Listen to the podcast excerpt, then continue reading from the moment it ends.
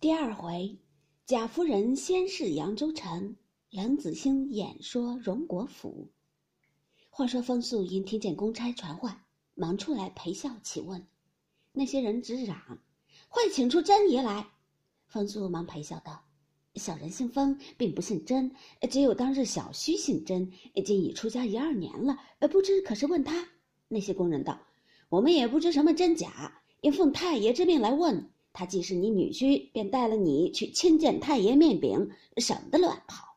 说着，不容风素多言，大家推拥他去了。风家人个个都惊慌，不知何兆。那天约二更时，只见风素方回来，欢天喜地。众人忙问端地，他乃说道：“原来本府新生的太爷姓贾名化，本贯湖州人士，曾与女婿旧日相交，方才在咱门前过去。”因见焦姓那丫头买线，所以他只当女婿移住于此。我一一将缘故回明，那太爷倒伤感叹息了一回，又问外孙女儿：“我说看灯丢了。”太爷说：“哎，不妨，我自使翻译，务必探访回来。”说了一回话，临走倒送了我二两银子。甄家娘子听了，不免心中伤感，一宿无话。至次日，早有雨村遣人送了两封银子。四匹锦缎答谢甄家娘子，又寄一封密书与风素，转托问甄家娘子要那焦姓做二房。风素喜得屁滚尿流，巴不得去奉承，便在女儿前一力撺掇成了。成夜只用一声小叫，便把焦姓送进去了。雨村欢喜，自不必说，乃封百金赠风素，外谢甄家娘子许多物事，令其好生养善，以待寻访女儿下落。风速回家无话。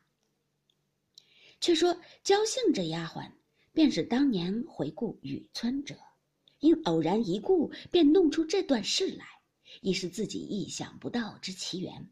哎，谁想他命运两际，不成望自到雨村身边，只一年便生了一子。又半载，雨村嫡妻忽染疾下世，雨村便将她扶册做正室夫人了。正是偶因一朝错。变为人上人。原来雨村因那一年试银赠银之后，他于十六日便起身入都，至大比之期，不料他十分得意，已会了进士，选入外班，今已升了本府知府。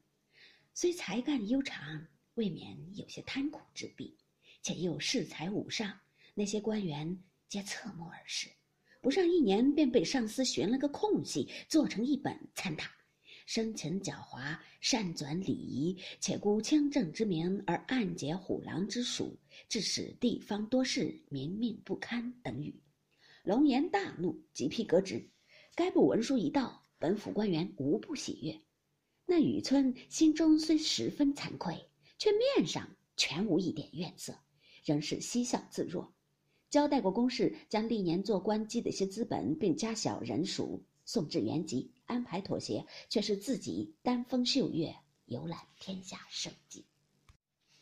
那日，偶又游至维扬地面，因闻得金穗撮正点的是林如海。这林如海姓林，名海，字表如海，乃是前科的探花，今已升至兰台寺大夫，本贯姑苏人士。今钦点出为巡盐御史，到任方一月有余。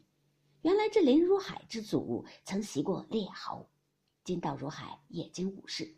起初时只封袭三世，因当今隆恩圣德远迈前代，额外加恩，至如海之父又袭了一代。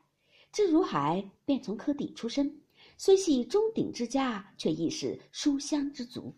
只可惜这林家支数不盛，子孙有限，虽有几门，却与如海俱是堂族而已，没甚亲之敌派的。金如海年已四十，只有一个三岁之子，偏又于去岁死了。虽有几房姬妾，奈他命中无子，亦无可如何之事。今只有嫡妻贾氏生得一女，乳名黛玉，年方五岁，夫妻无子，故爱如珍宝。且又见他聪明清秀，便也欲使他读书识得几个字。不过假充养子之意，了解膝下荒凉之叹。